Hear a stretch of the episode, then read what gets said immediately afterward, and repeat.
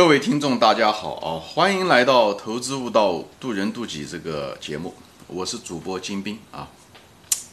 今天呢，我就谈一个，就是文化和地域啊，对你的选股有什么帮助啊？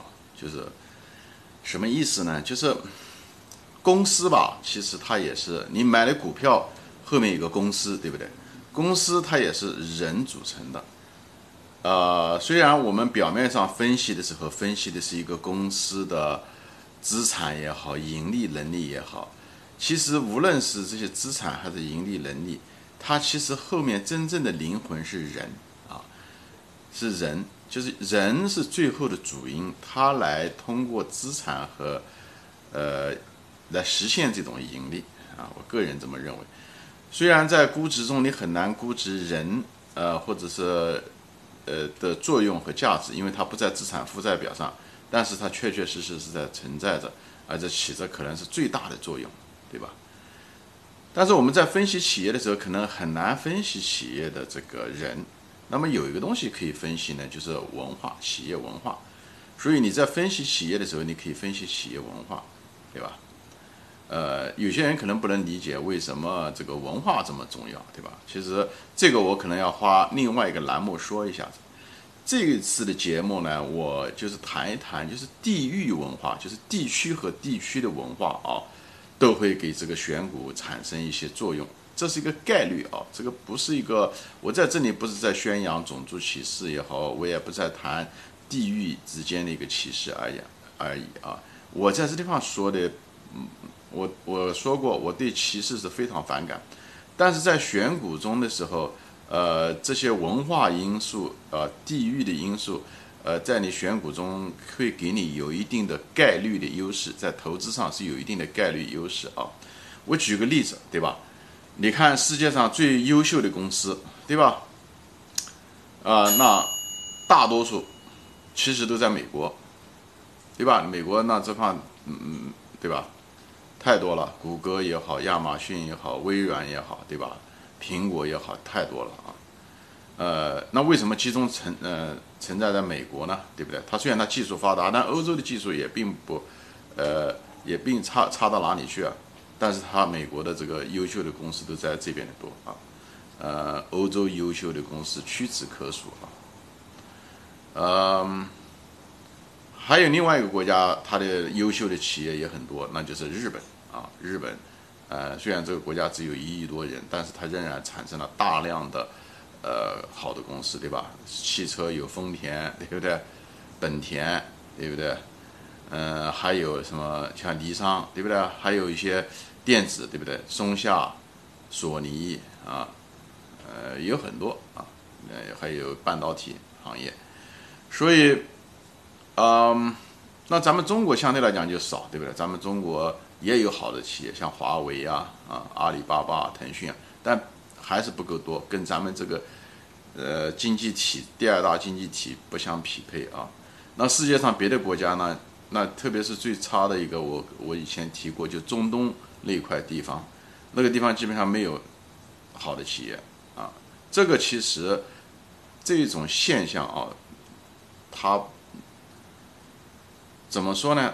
看上去是偶然，我认为它是个必然。你如果分析他们之间的文化，你就能发现。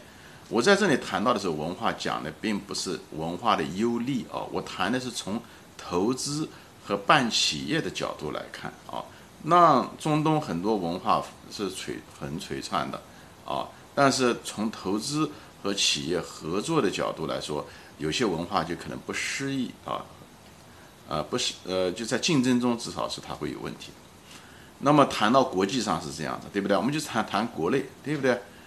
嗯，你你看到文化上的差异，地区，你看，啊，就开始数吧，对吧？从东北开始，对不对？这东北基本上没有什么好的，就是优秀的企业啊。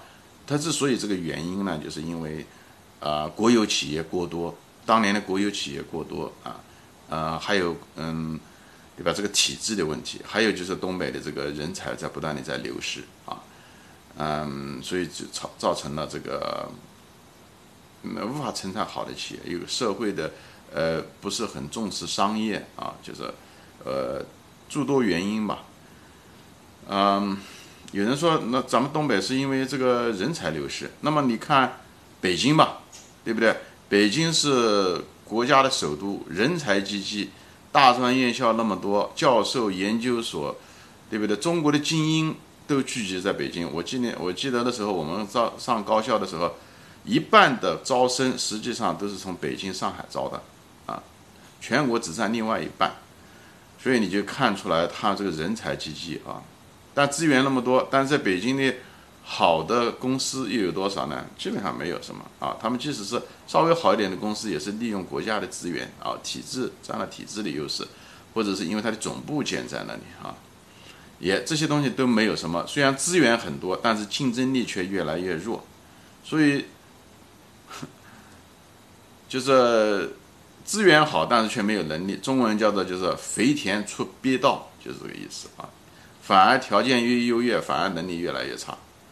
上海可能要稍微好一点，对不对？上海毕竟它有那种商业的基因啊，以前是殖民地，租界，它有那种商业的基因。以后人才呃资源也比较好啊，有一定的像浦东有一定的政策上的优势，所以上海要好一点。但上海也没有出什么非常优秀的企业，你仔细看的话啊，我也没看到。它有多少优秀的企业？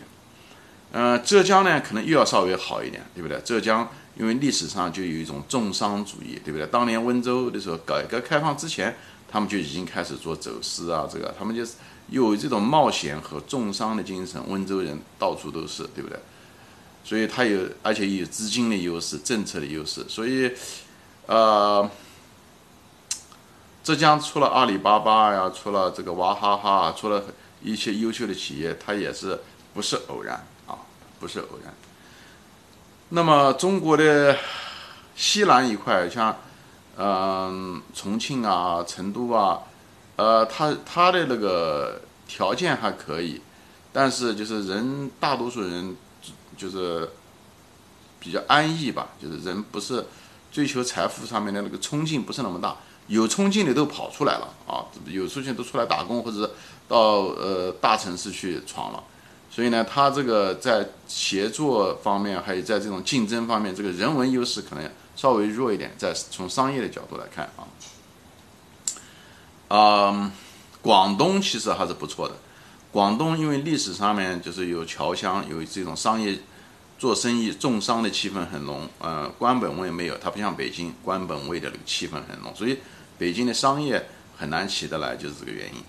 啊，广东人也很注重这个契约的精神啊，信用比较好，就相对来讲比较好。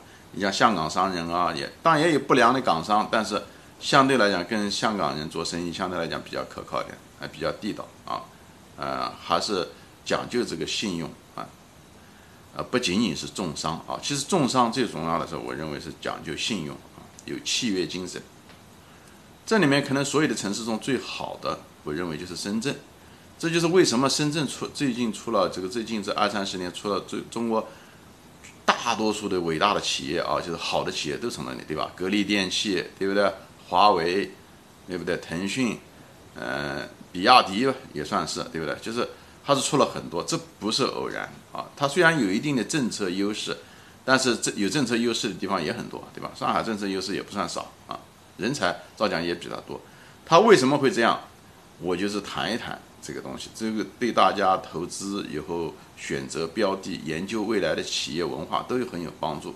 因为深深圳这个国家，呃，这个城市是个年轻的城市，它的文化是个草根文化，没有存在着本地居民欺负外地人的这，大家都是移民，所以它又有移民文化。它跟美国文化它是很相似在这，草根移民文化相对来讲比较平等，每个人都爱拼搏，对不对？